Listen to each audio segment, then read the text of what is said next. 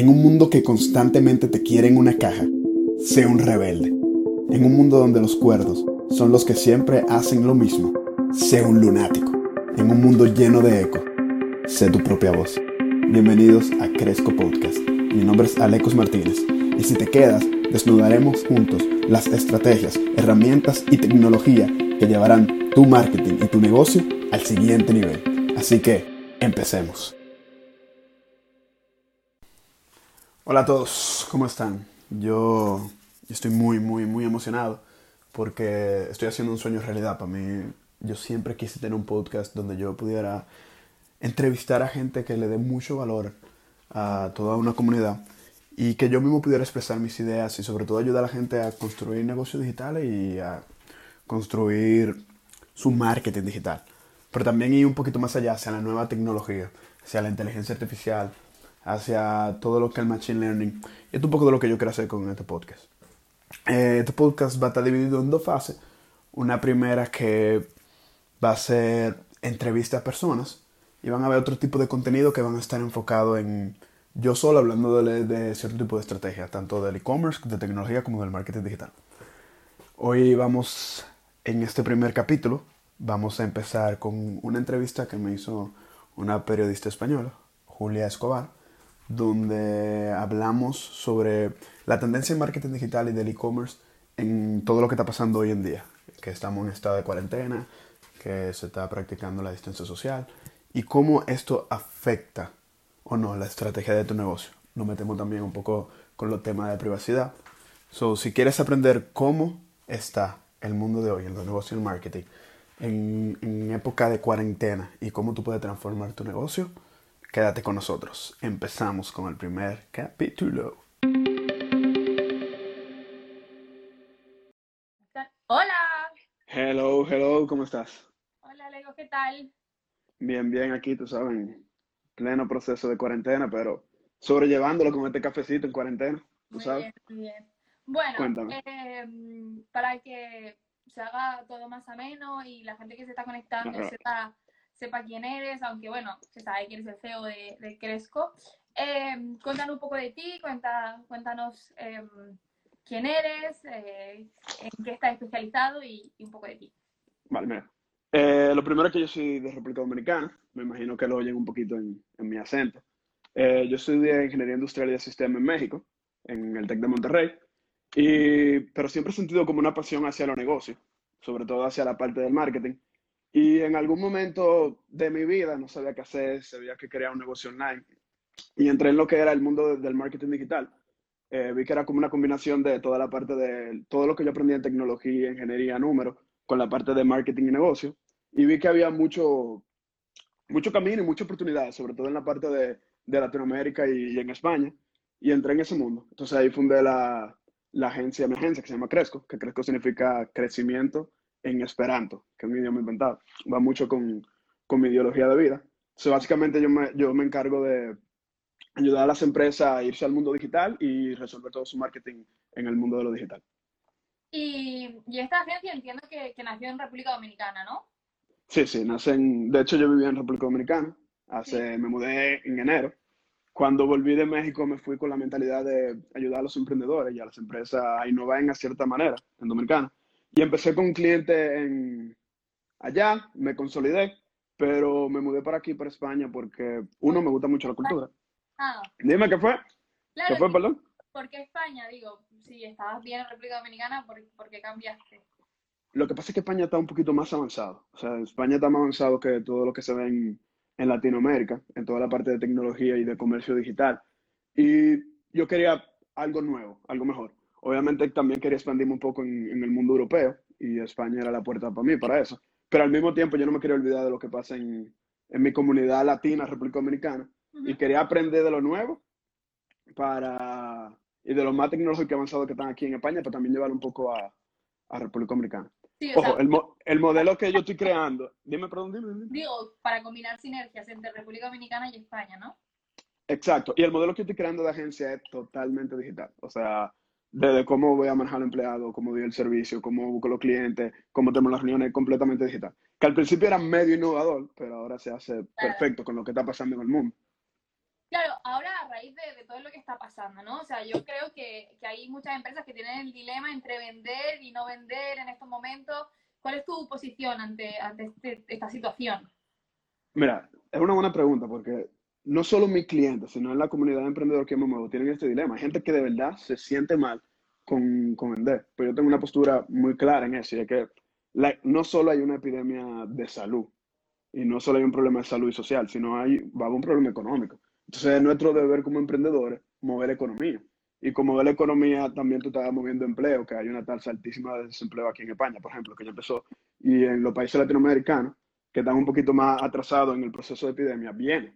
Entonces nuestro deber como emprendedores es generar empleo. Ojo, nunca engañar, siempre entender cómo se está moviendo el mercado, los precios, entender cómo se está manejando el precio, pero nunca dejar de vender. Siempre y tener una solución y resolver un problema al cliente. Pero no podemos dejar de vender. Nuestro deber como emprendedor seguir vendiendo y seguir moviendo la economía. Entiendo. Em, ¿Qué recomendaciones en, en, esta cuarentena, no? ¿Qué pueden hacer las empresas de hoy para que su negocio pueda continuar? Ya que estás diciendo que, que tu posición es bastante clara de este tema. Lo primero que tienen que ver, o sea, porque a las industrias le afecta un poquito de manera diferente. Entonces, tú tienes que ver en qué posición está tu industria. Y tú como negocio, o sea, cómo está tu modelo de negocio y tú puedes seguir operando. Por ejemplo, los restaurantes pueden hacerlo fácilmente, simplemente pasar de tener gente dentro de la tienda a vender online en Uber Eats porque hay plataforma. Pero hay ferreterías que, imagínate, que no tienen ni idea de, de cómo vender online, pero que es realmente fácil. O sea, tú puedes, por ejemplo, puedes crear WhatsApp Business, que es gratis. Puede, hay aplicaciones, que ahora mismo no me acuerdo el nombre, que tú puedes pagar por WhatsApp completamente. Y tú puedes crear todo un e-commerce simplemente con WhatsApp y una aplicación de pago por, por digital. Entonces, tienen que hacer esa transición. Pero lo primero es, tienen que evaluar tu modelo de negocio. Claro. Tiene que ver en qué punto está tu industria y cómo tú vas a esa transición. Pero yo creo que ahora mismo todo el mundo pone una transición. Justamente estaba hablando con una persona que me dijeron, no, y los cines, por ejemplo, que son eventos, un cine que tiene ya los acuerdos de, de la película, puede hacer live stream y hacerlo mucho más barato de la película nueva. O sea, lo que pasa tiene que tener ese gen innovador, pero un poquito fuera de la caja, ver modelo de negocio nuevo y ver cómo se puede llevar a digital. Porque yo, yo, yo, vería una película, yo vería una película del cine ahora mismo en mi casa, si me la pone, de live stream, sinceramente. Entonces, ¿cómo, cómo tú puedes innovar y cómo tú puedes llevar tu modelo de negocio a otros canales de distribución? Claro. Em, ¿Tú tienes algún consejo que puedas dar a las personas que nos, que nos están escuchando sobre el marketing digital, ya que eres experto en la materia? Mira, es un poquito lo mismo, pero ya el marketing es el cómo. Tú tienes que entender, primero tú tienes que entender tu finanza. Antes del marketing digital, tú tienes que entender tu finanza y qué tanto tú puedes invertir. Ya de ahí tú ves, ok, me puedo ir por lo orgánico, que son la parte de marketing digital no paga, por ejemplo, cómo lleva las redes sociales, o inorgánico que paga, como los Facebook Ads. Tú tienes que entender tu mundo financiero antes de tomar cualquier tipo de decisión. Pero tú te puedes, o sea, tienes que irte a las redes, tienes que dar contenido de entretenimiento y de educación. Hay una frase que dice mucho Vilma Núñez, que ella es una de las expertas de marketing digital referente a nivel Latinoamérica, que dice que un cliente educado, un cliente con la cartera abierta para invertir. Entonces, tú tienes que, en este enfoque, si tú, incluso si tú crees que tú no puedes vender, tú puedes tener un marketing muy, muy, muy orientado a educar a la gente y a entretener en la casa. Y de hecho, el consumo de este tipo de contenido está es tendencia. La gente está buscando en YouTube, por ejemplo, ok, ¿cómo cocino? ¿Cómo, ¿Cómo hago una mesa? Entonces, si tú eres una empresa que te dedica a eso, tú puedes crear contenido y a la hora que esto se acabe, la gente te va a tener en el top of mind. Entonces, hay un proceso también de crear contenido de awareness en el marketing digital. Ojo, yo sí, yo soy de lo que creo que si tú puedes, tú puedes, tú deberías invertir en la publicidad paga. ¿Por qué? Porque ahora mismo como hay poca gente eh, invirtiendo, y pero hay mucha más gente, hay mucha más demanda, los costos de ads bajar. De los Facebook ads es la publicidad paga en, en redes, lo que tú ves en Instagram y en Facebook. Están súper bajitos los costos. Entonces tú te puedes aprovechar de eso. O sea, aprovecharme en el sentido de que va, tu ROI, tu, el revenue que tú vas a tener de, de esa estrategia va a ser muchísimo más alto. Entonces, ahora mismo lo que te diría es, vete a ese contenido, crea contenido que da valor, y si tú puedes, exponer ese contenido hacia la venta y hacia un mayor mercado con, con la publicidad. Y por ejemplo, claro, tú estás contándonos eh, que, que, ahora es como que la oportunidad de, de crear contenido, de, de, entrar en este mundo de, marketing digital, y obviamente destacar si, si todo contenido es de calidad, pero por ejemplo, los negocios que son locales, offline, ¿no? O sea, que no, no controlan mucho esta, esta situación y, y este y este sector, por así decirlo, que es completamente nuevo para ellos. Eh, ¿qué, qué, qué se podría hacer para digitalizarlos, por así decirlo? Ok, lo primero es que se eduquen, o sea, pero en el sentido de que hay, hay mucha educación gratis. Ojo, si pueden pagarlo, lo mejor que pueden hacer ahora mismo es pagar un consultor. Yo les aseguro que ahora mismo van a ver muchísima oferta. Yo mismo voy a, voy a lanzar una oferta de, de, de bajo costo para ayudar a ese tipo de emprendedores, pero busquen educación gratis para saber más de este mundo. Lo otro es lo mismo, evalúen qué canales pueden utilizar. Porque, por ejemplo, tú puedes montar un negocio, que esto yo creo que lo debería hacer cualquier negocio local, porque si no se va a caer, con un WhatsApp, una, una, plataforma de pago, que hay una en España que funciona, hay una en Dominicana y una en Latinoamérica, que de hecho, escríbeme, no me acuerdo el nombre, pero escríbeme si ustedes quieren que yo les digo el nombre, que tú puedas hacer los pagos por WhatsApp. Entonces tú simplemente puedes poner, por ejemplo, tu publicidad en Facebook, que uh -huh. te diga, ok, tú necesitas bombillo de, bombillo, no sé cómo se dice aquí, se dice, se dice bombilla, ok, perfecto. Tú necesitas bombilla eh, que gasten menos energía, dale clic y cuando le dan clic va con una conversación en WhatsApp que lo puede llevar cualquier persona, le puede hacer el sistema de pago y, y simplemente se asocian con Globo, por ejemplo, que se lo manda. O sea, tú puedes crear todo el sistema, tu supply chain, o sea, tu cadena de suministro, súper sencillo, súper digital, y cualquiera puede entrar. Hay mucha gente que cree que tú tienes que tener una página de e-commerce para triunfar, que de hecho es fácil de hacer, pero tú te puedes ir a un modelo mucho más fácil a través de WhatsApp y de esta plataforma de pago y utilizando sistemas como Globo para el transporte. Simplemente pero, pensar un poquito fuera de la caja. O sea, tú tienes que pensar fuera de la caja, qué está funcionando, qué no, cómo yo puedo llevar mi modelo de negocio y entender un poquito de marketing digital para poder llevarlo a cabo. Pero, por ejemplo, ¿tú no crees que hay gente muy reticente ahora mismo en, a la hora de, de querer pagar para digitalizarse? Pregunto. Bueno, o sea, sí, 100% va a haber un... Hay, hay, en, todo, en todos los procesos de cambio hay una resistencia al cambio. Pero uh -huh. la gente que no lo haga se va a caer. O sea, la gente que no haga este paso hacia la digitalización. Y vamos a llegar ahí en un punto, de que la digitalización iba a llegar y que no se montara, se iba a caer, pero ahora este proceso lo aceleró. O sea, si tú le tienes miedo, da, dale con miedo, porque si tú no das, te va a quedar fuera de negocio. Porque quién sabe cuánto va a durar este proceso. Entonces bueno. tú tienes que reinventarte desde ahora. Bueno, desde ahora para poder seguir el negocio. en España pronto podamos empezar a salir a la calle y que la situación se relaje un poco. Sí, sí, no, 100%, 100%. Pero, pero como quiera, cuando acabe esto, el, el, comportamiento del consumidor cambia. Sí. O sea, ahora la gente, la gente que estaba reacio como consumidor a comprar digitalmente se está abriendo, porque ahora mismo es lo único que hay. Y un momento acabe esto, sea pronto o tarde, ya va a estar teniendo esa tendencia y va a ver que funciona y que es práctico. Claro. Sí, sí, totalmente de acuerdo. Y, por ejemplo, ¿qué está haciendo Alecos, no? O sea, como CEO en, en Cresco, ¿cómo, o sea, cómo o sea, ¿qué, ¿qué, está pasando ahora mismo? En, o sea, ¿cómo reaccionas tú en, en como, como modelo de negocio? Exacto. Yo, yo estoy remodelando mi... Estamos hablando mucho de la digitalización, de que eh, ahora mismo como que se te, nos tenemos que, eh, te, o sea, tenemos que tener en cuenta la situación que estamos viviendo y, y, que obviamente, como dices tú, ¿no? O sea, quien no se digitalice se va a quedar muy atrasado en, en esta situación. Entonces, tú como, como modelo de negocio, ¿cómo, cómo lo estás gestionando? ¿Cómo, ¿Cómo lo ves? Yo estoy, o sea, yo estoy cambiando mi modelo de negocio completamente. Yo entré en diferentes fases en lo que pasó, de, en lo que ha pasado en esta crisis. Primero entré en pánico. Me entré en pánico por, por lo por, o sea, por la, el propio miedo de contagiarme yo, contagiar a los seres queridos. Bueno, yo creo que todo lo, lo hemos sufrido en algún momento. Sí, yo creo, yo creo que, o sea, esa es la tendencia. O sea, tú primero empiezas con ese miedo al pánico de salud y luego tú entras a la parte mental de cómo llevo esto y ya después viene la parte económica, que es la que la mayoría de la gente se encuentra. Yo estoy remodelando mi modelo de negocio completo. O sea, antes yo nada más tenía el servicio de agencia, uh -huh. que, que yo te diseño la estrategia y te la ejecuto, que ya era medio digital. O sea, ya yo llevaba muchas cosas de manera digital. De hecho, yo tengo un cliente dominicano que estoy llevando acá. Pero yo tenía muchos servicios que yo tenía en la mente que yo no había sacado y lo dejaba para después, para después, y lo estoy acelerando. Igual como mi proceso de contenido. O sea, por ejemplo, en, en el próximo mes yo voy a lanzar el podcast, el blog, voy a renovar, voy a renovar mi página web. Y en cuanto a modelo de negocio de cliente, yo voy, voy a desarrollar un nuevo programa un poquito más adaptado a, a, lo que está pasando. O sea, es lo mismo, el mismo proceso que yo tengo que hacer, lo que tiene que hacer toda la empresa, para que vean un ejemplo práctico. Entonces, ok, ¿qué industria están ahora mismo trabajando que puedan necesitar mi servicio? Ahora mismo, porque obviamente después que todo esto pase, todas la van a seguir necesitando. Pero ahora mismo, por ejemplo, los restaurantes, que fueron los primeros que se montaron en la hora. Ok, entonces, ¿qué dice? ¿Qué yo le puedo dar como solución a los restaurantes? Tengo mi solución de agencia normal, pero también hay otros restaurantes que no pueden pagar tanto. Entonces, le, le, estoy desarrollando un programa mucho más barato, mucho de mentoría, pero que le puede dar valor. Voy a sacar un curso digital que es un poquito más barato, pero para que la gente pueda ellos mismos capacitarse si quieren. Voy a dar unas clases en vivo online, que conmigo cinco semanas y lo voy a estar enseñando toda la parte de marketing. Entonces estoy renovando todo el mundo de negocio y estoy viendo en qué área puedo incursar y cambiar.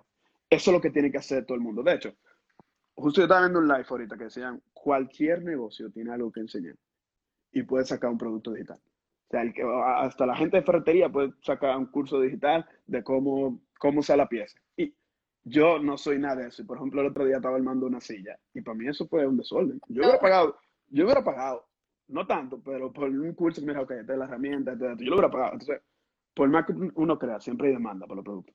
Entonces, eso es lo que yo estoy haciendo como crezco. O sea, estoy digitalizando mi producto, estoy sacando nuevos productos, nuevos programas y mucho contenido orgánico. Mucho contenido orgánico. Una pregunta, ¿consideras que esta pandemia vino a evidenciar que no se puede retrasar la transformación del comercio convencional? Los empresarios escépticos tendrán que subirse al tren o desaparecer.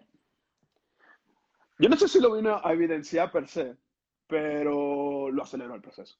O sea, íbamos hacia allá. O sea, esa era la tendencia y tú puedes ver los países que están un poquito más desarrollados, están haciendo cosas ya de anuncio por voz, reconoce cuáles son tus patrones de voz con Alexa y están haciendo anuncios, pero este era un proceso que iba a pasar y esto lo aceleró al máximo. Y obviamente, sí, los escépticos, los escépticos se van a quedar fuera. O sea, quien no invierte en lo digital ahora mismo se va a quedar fuera. Por ejemplo, y cuando estabas contándonos todo el tema de, de todo lo que quieres lanzar en, en este tiempo, eh, por ejemplo, el, el, tema del podcast, eh, ¿cómo, o sea, ¿qué, qué, qué, se hablaría? Bueno, imagino obviamente de marketing digital, de, de cómo mejorar, pero, pero ¿tienes alguna idea para adelantarnos ahora mismo para saber? Sí, sí, 100%. O, o, sea, lo primero que te voy a hablar de cómo es el branding del podcast. Lo que yo quiero expresar en el podcast. Yo tengo una parte mía que es muy de riesgo, muy de tecnología, muy de innovación. Y yo quiero, o sea, mi podcast va a tener esa personalidad al 100%. O sea, cuáles son las nuevas tendencias, la nueva tecnología, porque tú tienes que meter ahí estrategias avanzadas de marketing, y no solo de marketing, e-commerce, de negocio por internet, de inteligencia artificial. No ve mucho esa tendencia. Lo que quiero hacer en un inicio es entrevistar personas. O sea, yo voy a entrevistar expertos de analítica, expertos de diferentes tipos de estrategias, y yo voy a hacer, y vamos a tener una conversación parecida, y que ellos, no, ellos instruyan a toda mi comunidad, obviamente. Entonces me voy a ir más hacia esa tendencia, pero después yo voy a tener tipo monólogo. O sea, que yo voy a escoger un tema y le voy a decir, ok, ¿qué ustedes piensan de por qué esta tendencia está pasando? ¿Cuáles son estas nuevas estrategias? Pero yo quiero hacer un, un mix entre invitar expertos de temas que yo no manejo al 100, pero que yo sí. Y, y no necesariamente de que influencer. O sea, por ejemplo, yo estoy hablando con una persona que quiero traer que es experto en analítica full, que no tiene muchos seguidores, pero que ahora mismo se tiene que tener Cuando tú pasas al marketing digital, tú tienes que tener un enfoque fuerte en analítica. Que de hecho es una de las ventajas del marketing digital a diferencia del marketing normal, porque tú puedes saber exactamente dónde se está yendo tu presupuesto y qué resultado tú estás obteniendo, que antes eso no se tenía. Entonces, por ejemplo, es uno de los invitados que voy a tener hay una nueva estrategias de publicidad paga que son programables que no son en red. También quiero traer un experto en eso. Y voy a, voy a traer diferentes expertos. Ando programando todo eso y se lanza probablemente la semana que viene, ese podcast. Bueno. Que esta conversación la van a poder encontrar también ahí, por si les interesa. Muy bien. En, el podcast. Tenemos, tenemos, otra pregunta. Eh, pregunta. En, también has hablado del blog. ¿No crees que incluso siendo comunicación digital el concepto de blog está obsoleto?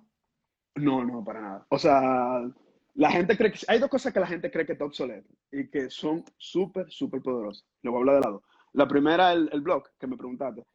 Yo no sé si ustedes saben lo que es el SEO. El SEO es una herramienta de Google que te hace, está en las primeras páginas de Google. Una de las cosas más poderosas para tú alimentar tu, el SEO es el blog.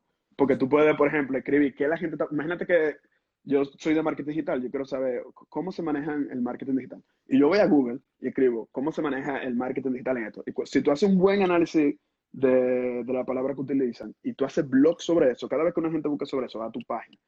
Entonces el blog te ayuda muchísimo, muchísimo a escalar los rankings de Google. Uno, dos, demuestra también tu profesionalidad.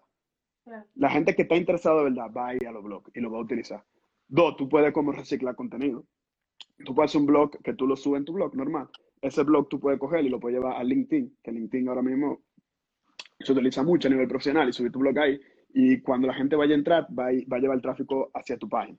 Porque imagínate yo como agencia, soy Cresco, tengo mi, mi, mi página de servicio, pero el blog está en la misma página. Entonces, en el momento que van a mi blog desde LinkedIn, que gente está buscando ese tipo de contenido, van a, a, a mi página.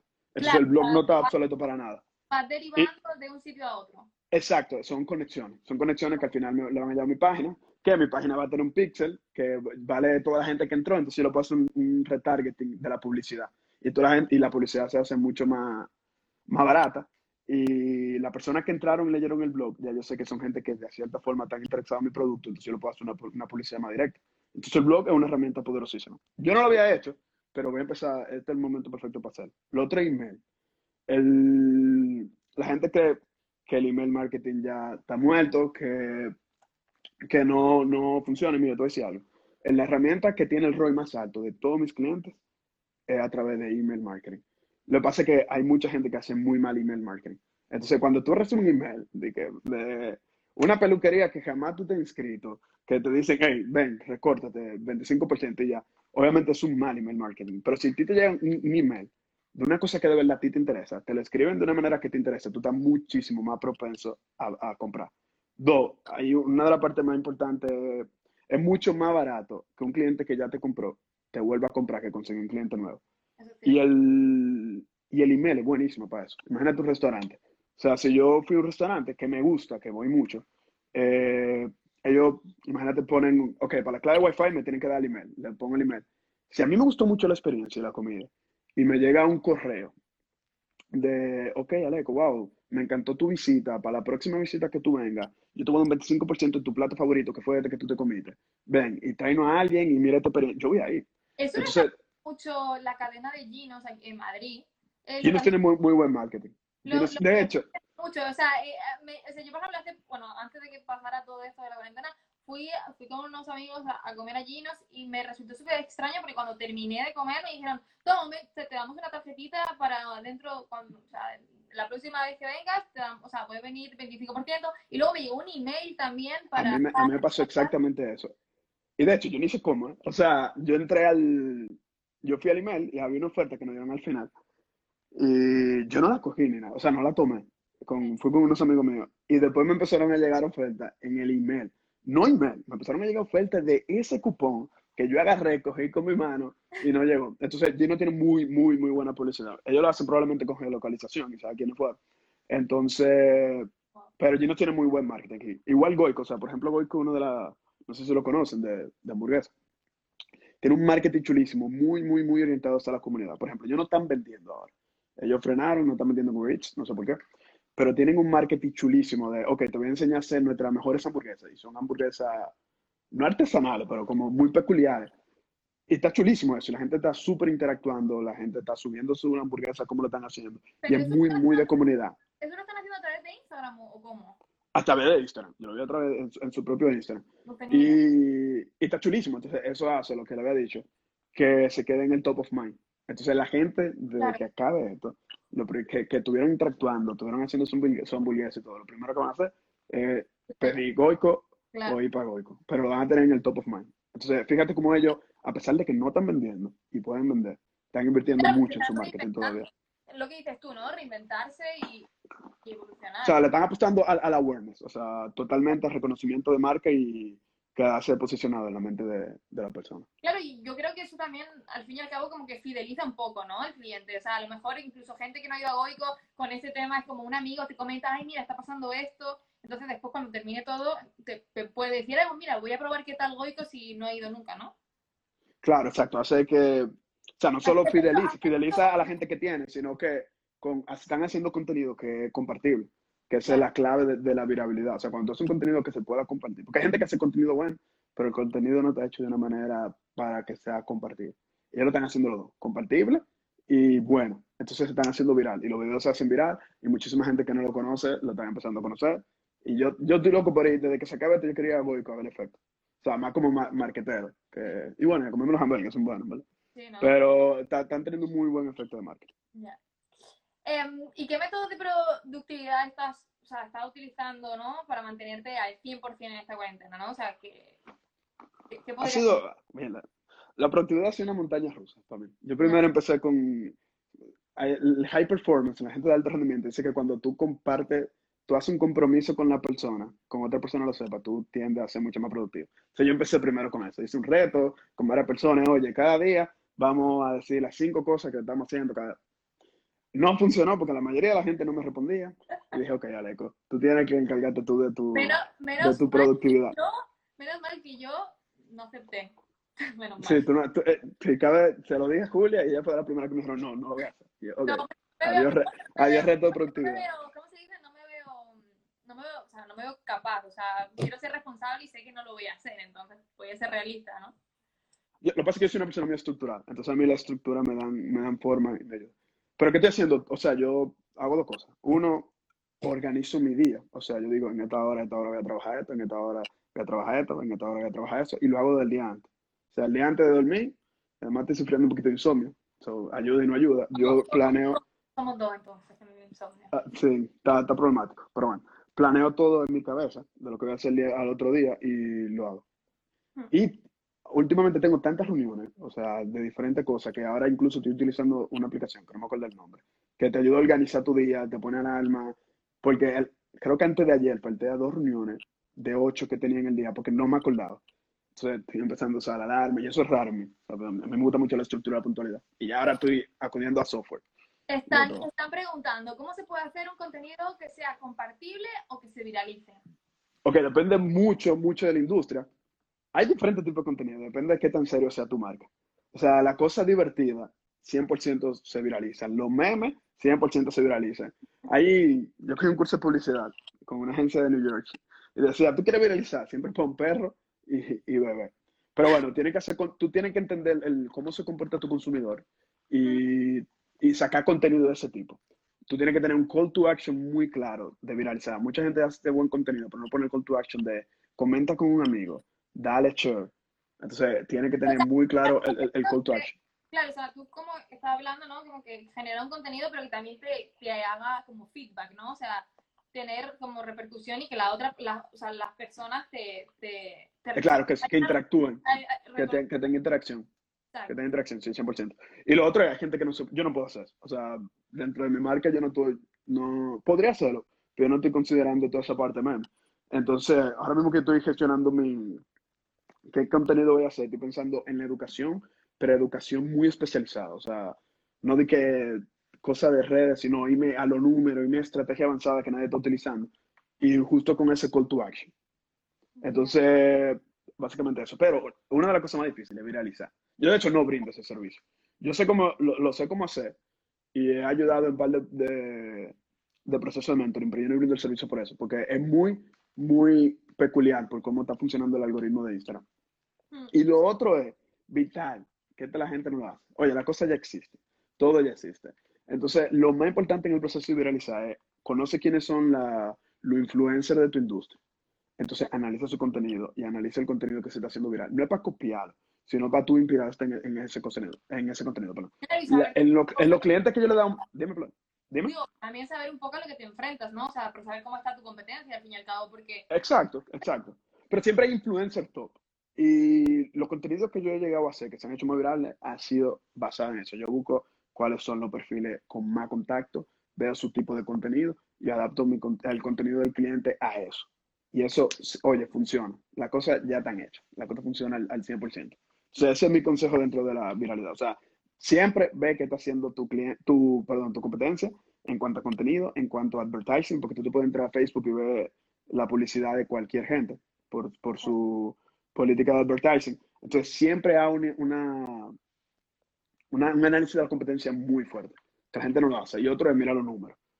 Tampoco la gente mira los números. Ve, mira los números de cómo se está comportando cada, cada uno de tus posts en cualquiera de las áreas, en cualquiera de los canales, o sea, ya sea Instagram, podcast, blog. Mira los números, ve qué tema se está, se está viralizando y ve más a ese tema.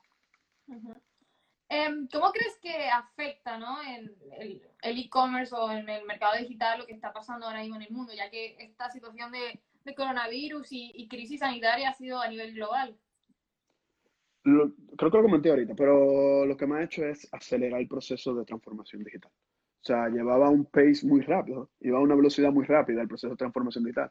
Tal vez un poco más rezagado en los países latinos. En Dominicana está muy, muy rezagado, por ejemplo. España está un poquito más avanzado. Pero aceleró el proceso, porque ya tú no tienes de otra. O sea, ya tú tienes que estar vendiendo a través de canales digitales, tienes que tener la, la posibilidad de, de llegar tu producto hacia el cliente o de brindar tu servicio. Y ya hay plataformas, o sea, ya hay un millón de plataformas. O sea, por ejemplo, Zoom, que sus acciones se dispararon. Yo soy Zoom hace como tres años. O sea, Zoom tiene mucho tiempo ya. Entonces, ya están las herramientas. Es cuestión de tú plantearte. Pero lo que como afectó al e-commerce y marketing digital fue que aceleró el proceso de, de que la gente se subiera al barco de, de, la transformación digital. No, y no, por ejemplo, ¿no crees que hay muchas o sea, sobre todo eh, empresas, ¿no? Estábamos hablando de las empresas offline que, que, no están digitalizadas. Em, y tú estás diciendo siempre, insistiendo, ¿no? Constantemente que, que, lo importante es digitalizarse y avanzar porque si no nos vamos a quedar obsoletos. Pero, por ejemplo, ¿no crees que hay mucha desinformación en el, en el sentido de que hay gente que a lo mejor no se digitaliza em, porque no sabe o, no por miedo, ¿no? O como que porque no sabe cómo gestionarlo, ¿no? eh, dices tú, ¿no? Como que hay muchos cursos de pago, incluso gratis, eh, que mejor los de pago, pero ¿no crees que llega un punto que, que, la gente como que tiene miedo, tiene resistencia? Por ejemplo, yo antes, me pongo a mí de ejemplo, ¿no? Eh, yo tenía mucho miedo de comprar por internet, porque digo, guay, si me engañan o me estafan, eh, porque veía mucho las noticias, ¿no? estafa por no sé qué, y yo decía, yo, seguro, soy una pringada, pero seguro que me engañan, ¿no? Entonces, ¿no crees que hay una desinformación en, en, ese, en, ese, en ese aspecto? Y que la gente a lo mejor como que le tiene un poco de miedo incluso a, a digitalizarse por, por miedo a, a, estafas o a, a invertir un dinero que a lo mejor no sale de la manera que esperan. No, no, miedo hay un poquito más, muchísimo miedo. O sea, una de las cosas que más le da miedo al ser humano por evolución es el cambio. O sea, nuestro cerebro está hecho para tenerle miedo al cambio porque es un riesgo. Nosotros huimos al riesgo. Entonces el miedo está. Pero en todo el emprendimiento hay miedo. O sea, en toda la faceta de cambio que ha vivido un emprendedor, la industria, el ser humano, eh, ha habido una fase de cambio que o tú te adaptas o mueres. Entonces, creo que, o sea, si hay, un, si hay una desinformación de que la gente no está llegando la información, es culpa de los dos. Es culpa, uno, del, del empresario que no se ha digitalizado culpándose de eso, de que no tiene una proactividad para buscar contenido. O sea, por ejemplo, mi mamá está haciendo un servicio de e-commerce y yo le dije, mami, hay un curso en YouTube que tú puedes tirar mejores fotos, ve. Y se le busca el curso, mira, gratis, 30 minutos y tú sabes tirar mejores fotos. Y en 30 minutos estaba tirando fotos mucho mejores con su iPhone. Entonces hay curso para todo, pero también es culpa de la oferta. O sea, si yo tengo cursos que ayudan, a, por ejemplo, a restaurantes a hacer sus Facebook Ads y ellos y la información no le llega a ellos, también es mi culpa, porque yo no le estoy dando, no estoy teniendo el reach necesario no estoy teniendo el mensaje necesario y no estoy llegando de una forma que ellos lo vean, la información. Al final, el, el, te diría que es culpa más mía como empresario de que no estoy llegando de ellos, pero ellos son empresarios también. O sea, estamos hablando de B2B. Ellos tienen que tener la proactividad de, de buscar esa información porque está, y de verdad, de verdad, es fácil consumir. Y en cuanto al miedo, hay que enfrentarlo. O sea, la única manera de echar para adelante es enfrentarlo. Y yo creo mucho en la acción. O sea, el miedo siempre va a estar, y tú, lo, que lo, tienes que iniciar con miedo. Tienes que iniciar con miedo. Yo, fe que el miedo hay que vencerlo porque yo en esta cuarentena he estado comprando por internet, pese a que tuviera miedo de que me engañasen o no, estaba comprando por internet porque es la única forma, al fin y al cabo. de hecho, te, te, voy a decir algo ahora. Es súper vital para la empresa que están iniciando a vender en, en este mercado. Comunicar. Este es otro tipo de miedo que te voy a hablar, pero es una de las cosas que yo le estoy diciendo a los clientes. A mí me dio miedo comprar incluso hasta Uber Eats, yo que soy consumidor, porque yo no sabía si me iba a infectar. O sea, yo no sabía si ellos estaban asumiendo la medida necesaria para que la, mi comida llegara saludable. Yo pedí una mesa, un escritorio que estoy armando, estoy mejorando aquí mi, mi oficinita en mi casa. Y yo tengo miedo, o sea, yo tengo miedo al abrir los paquetes. Entonces, un buen marketing hoy en día, una de las cosas que tú puedes hacer que se adapta, que en una venta agresiva, es comunicarle a la gente cuáles son las medidas que tú estás tomando de, de salud. O sea, para que ni se contagien los empleados, ni se contagien la persona que lo recibe. Y tú puedes hacer publicidades. De hecho, Domines está haciendo publicidades, o sea, se está enfocando en, en, ok, nosotros tenemos cero contacto, te va a llegar en salud. En vez, en vez de poner su pizza, ella está poniendo eso y te aseguro que está funcionando. Yo, por ejemplo, que estoy comprando mi escritorio, mi mesa y todo eso. Si yo hubiera visto publicidad de dos, de dos mesas igualitas, pero una me está comunicando que, oye, yo estoy teniendo los procedimientos necesarios para que llegue en salud y es hasta un poquito más caro y me hubiera ido por eso, porque la salud es lo más importante. Entonces, eso es uno de los tips para quien sea que tengan ahora trabajando en eso, comuniquen a su cliente que ustedes están tomando la medida necesaria para la entrega de su producto. Preguntan el nombre del curso para mejorar la toma de fotos. escríbanme, escríbanme en, en, el, en, en, el DM y lo voy a buscar porque no, no lo tengo mano. Yo lo busqué súper rápido en YouTube. Busqué como tres y se lo mandé a, a mi mamá. Y está eh, tomando, oye, mejor foto, ¿verdad? Funciona. ¿Cuál es la base de los servicios que ofreces? O sea, ya más o menos has explicado, ¿no? Eh, pero como creo que se están, se están uniendo más gente ahora al live, pues... Ok. Yo, yo ofrezco cuatro tipos de servicios. O sea, mi principal servicio al 100% es estrategia y ejecución de publicidad paga en red, que yo te hago la estrategia completa, yo te la monto, te la ejecuto y te hago la optimización. Hago email marketing, que es toda la parte de te creo los correos, te creo la estrategia. Hago funnel de ventas digitales, que funnel es, yo te hago, los funnel son embudos de venta, que por, por, qué paso tiene que pasar el cliente para comprar? Desde que oyó de tipo primera vez hasta que hace la compra y vuelve a repetir. Entonces yo te creo la estrategia del funnel con diferentes, dependiendo de cuáles son tus recursos. O sea, integro diferentes herramientas de marketing y la ejecuto y lo optimizo al 100%. Y ahora me estoy introduciendo al, al mundo de los chatbots. O sea, estoy haciendo, por ejemplo, en, Facebook Messenger, estoy haciendo la, toda la investigación para poder entrar en WhatsApp, porque WhatsApp necesita unos permisos por empresa. Estoy, haciendo esa investigación, porque eso se viene ahora, eso es lo nuevo y te puede dar customer service y quiero migrar un poquito hacia eso. Pero también yo doy consultoría de cualquier tipo de cosa de, de digitalización. Y ahora viene la nueva cosa, que es justo eso, programa de mentoring, cursos digitales, cursos en vivo por Zoom de cinco semanas ayudar, o sea, viene todo, toda esa parte nueva. ¿Y cuál es la base de mi servicio? O sea, ¿en qué se basa todo lo que yo hago? Se basa básicamente en cinco cosas.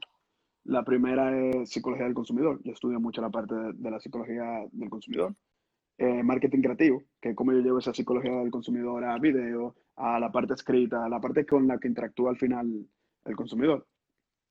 Análisis de datos, o sea, yo soy, muy, yo soy ingeniero al final, entonces yo me voy mucho a la parte de análisis de datos, automatizaciones de los procesos, que todo ese proceso que te diseño tiene que suceder de manera automática. O sea, si tú haces un curso, te mandan email automático si tú haces eso, si no te manda esto, si no te manda este tipo de ads. Yo hago un sistema que funciona automático. Y la estrategia de negocio. Yo fui consultor por un año en México de estrategia de negocio. Entonces tengo todo como ese enfoque de ingeniería, marketing y negocio juntos. Y es la base de todo lo que yo hago con, como Cresco. Preguntan, ¿y si no, y si no trabajamos específicamente en productos? Claro, pues estamos el, el, No, no, pero el marketing... Ok, yo no soy un producto, por ejemplo. Y yo soy servicio B2B, que es donde la gente está más, cree que el marketing digital no funciona. Y literal, hay funnels especializados para tú generar prospectos y cerrar ventas. O sea, por ejemplo, yo ahora mismo voy a empezar con un proceso de email automático que es, yo primero te voy a dar un contenido gratis, después yo te voy a seguir educando y en algún punto te voy a decir, oye, ya que tuviste eso, viste qué interesante, ven, habla conmigo, mete una llamada porque yo te pudiera ayudar a llevar tu negocio mejor. Todo es una estrategia de email marketing, de funnel, de ads y que al final el cliente cuando llega a mí ya está con, uno, sabe que soy un experto. Dos, sabe que tiene un problema y sabe que hay una solución. Y tres, sabe que es medio difícil hacer, entonces está mucho más reacio. O bueno, no reacio la palabra, está mucho más dispuesto a comprarme mi servicio, hacer la llamada mucho más fácil. Además, ellos te buscan a ti cuando lleguen a ese punto. Y eso sirve para arquitectura. De hecho, yo estaba justo hablando con, con una persona que voy a tener un live mañana y él me estaba diciendo, o sea, él ha tenido leads a través de cosas digitales de miles de dólares. O sea, una locura. Entonces, esto sirve para arquitectura, sirve para abogados, sirve para, para todo tipo de cosas que son incluso servicios profesionales. Y para servicios digitales, como cursos digitales, sirve al 100% también, porque son productos que tú lo compras one click. O sea, tú tal vez no necesitas ni siquiera un vendedor al final. Hay otra pregunta. Había escuchado que Zoom hackea datos para, para transmitirlos a Facebook. Eh, ¿Qué tan seguro consideras Zoom en cuanto a privacidad de datos? Mira, sinceramente sí, yo había oído que hay un, hay un problema. De no, no me he ido al 100%, pero yo lo sigo usando porque realmente yo, yo, estoy dispuesto a correr el riesgo, yo personalmente. O sea, las conversaciones que yo he tenido no son tan, no son tan privadas ni nada por el estilo. Entonces yo sigo cogiendo riesgo. Yo no he ahondado en el tema de la privacidad de, de Zoom. Yo personalmente, personalmente, personalmente, yo creo que la privacidad no existe. O sea, yo creo que, estoy diciendo, no, no, es, un es un tema controversial, pero que lo hablamos entre muchos marqueteros. Y para mí no existe. O sea, para mí tu información está en un montón de sitios. Cada vez que tú filmas una cosa que le doy acepto en internet, entonces es tú aprender a vivir con eso porque montan el barco. Entonces, simplemente tener en cuenta en eso. Pero con lo de Zoom, si, si tú estás hablando de tema importante, aparentemente ellos no lo han corregido tampoco. hay un bug, entonces busquen otro tipo de plataforma. Yo estoy corriendo el riesgo, sinceramente. ¿Se puede utilizar Teams de Microsoft? Pregunta Pamela. ¿Que se puede utilizar qué? ¿Se puede utilizar? Gracias. A ver qué es lo que sí. Teams. Eh, sí, pero es un poquito más complicado. Yo lo utilicé en mi consultoría y a mí no me gustaba muchísimo, ¿verdad? Pero se puede usar Teams también de Microsoft. Ah, ya estaba diciendo, era. No fue una pregunta. Bueno, ¿qué sabes? Se puede usar Teams de Microsoft, que Microsoft probablemente tenga muchísimo más eh, seguridad que la parte de Zoom. Pero a mí, para mí Zoom sigue siendo práctico y corre el riesgo.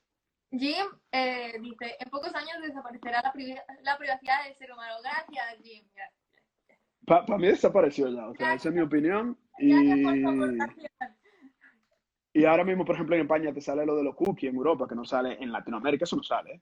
ni en Estados Unidos, eso aquí, pero todo el mundo le acepta al final. Y al final están recibiendo tu datos, te quiero o no. Entonces, ojo, eso tiene muchísimo beneficio, que es lo que la gente no entiende. O sea, a la gente, date, o sea, las empresas tienen data lo que hacen es darte oferta personalizada para ti. Mucha gente lo puede ver como una manera de manipulación. Yo que soy de marketing, yo creo que una manera de darte lo que, lo que a veces hasta tú ni entiendes que necesitas, pero que te puede ayudar con algo. Pero yo tengo una visión un poquito bias, como pertenezco al mundo. Pero, o sea, no todo es tan conspiracional. Bueno, ahora mismo lo que, lo que estás diciendo es un poquito que sí, estamos controlados hasta arriba, ¿no? No, depende, depende, depende cómo tú lo quieras ver. Pero bueno. Volvamos al marketing digital. Para no entrar en ese tema controversial. Cuéntame. ¿Cuál es tu visión eh, de Alecos en 10 años? O sea, teniendo en cuenta cómo estamos viendo la evolución de todo esto, incluso que no teníamos ni siquiera, o sea, ni teníamos idea de que podía ocurrir lo que ha ocurrido con todo este tema del coronavirus a nivel mundial. Em, ¿Cuál es tu visión? Bueno, mi visión es, o sea, 10 años. Obviamente yo quiero crecer mi agencia, crecer todo el el aporte que tengo y tenerlo en, como mi fuente de ingreso principal al inicio, pero yo me quiero meter mucho en la parte de, tecnología.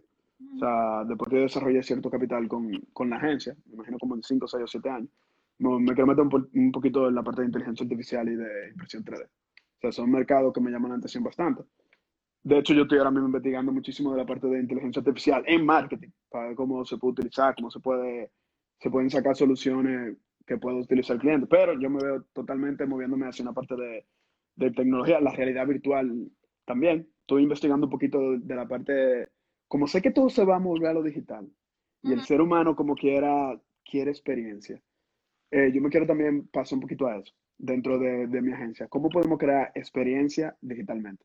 A través de la compra en nuestro e-commerce. O sea, cómo tú puedes crear un, un efecto wow en, en, los clientes. Entonces me quiero mover todo hacia una parte mucho más innovadora dentro del marketing y, el e-commerce y otro tipo de solución.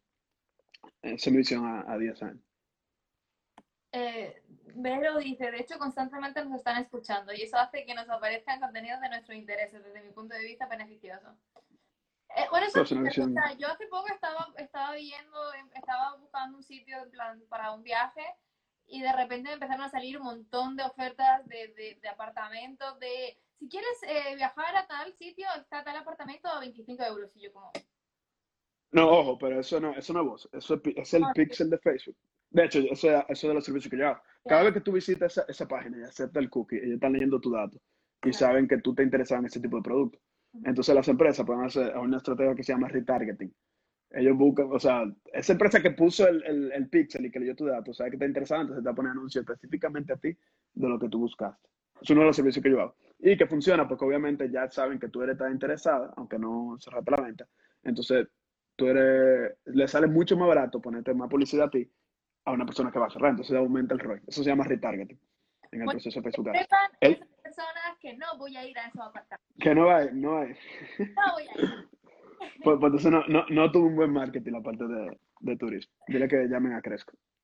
Eh, Oye, cuéntame. ¿Dónde la gente puede saber más de ti, de tu agencia para, para futuras consultas? Ya que están muchas personas preguntándote nombre de curso y de, y de, de estas iniciativas que nos has contado. En esta misma cuenta, Cresco. O sea, pueden seguirla, creo, dame escribir, a ver si pueden.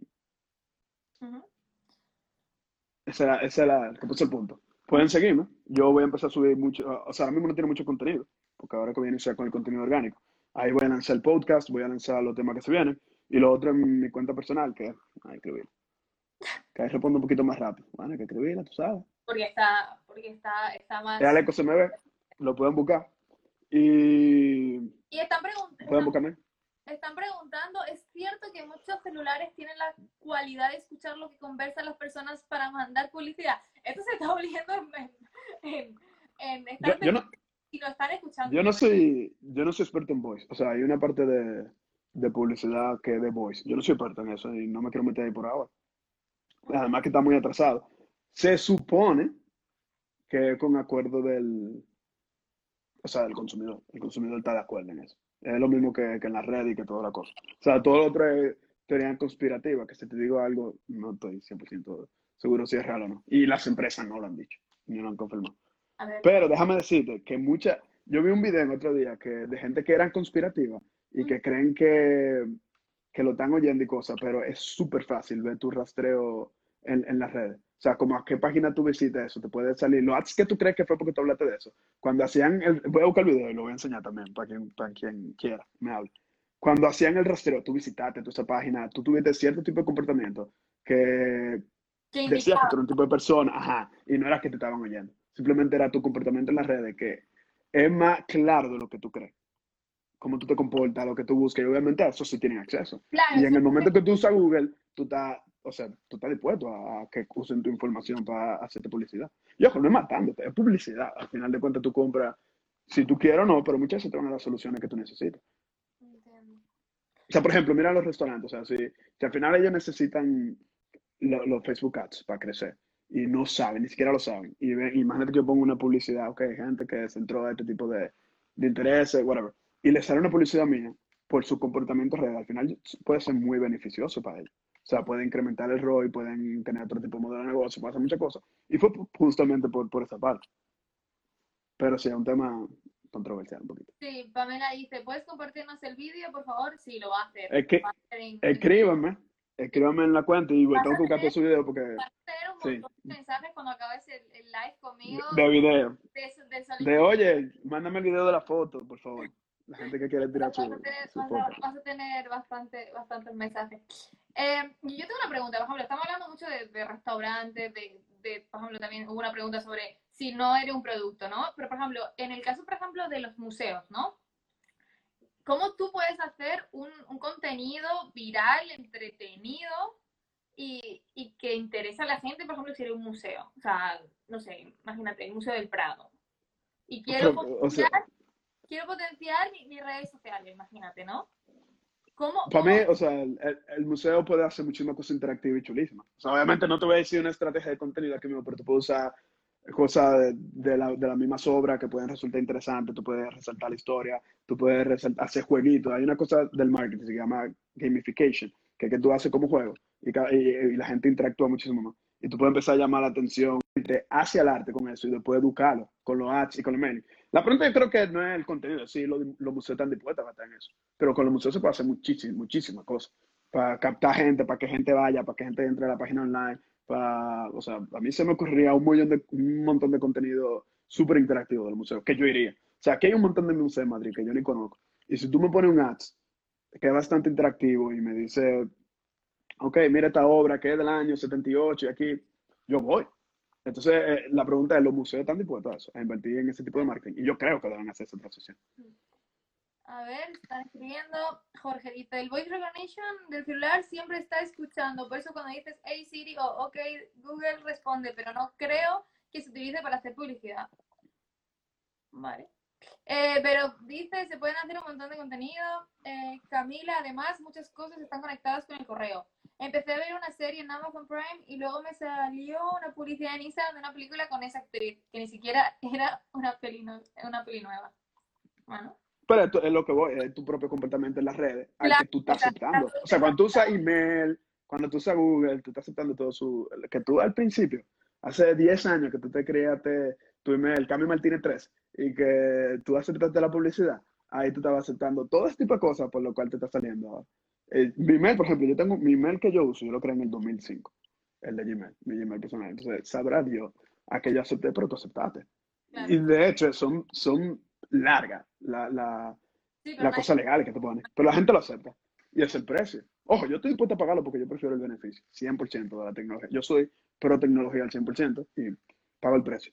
Pero sí, eso, por eso te sale eso, Camila.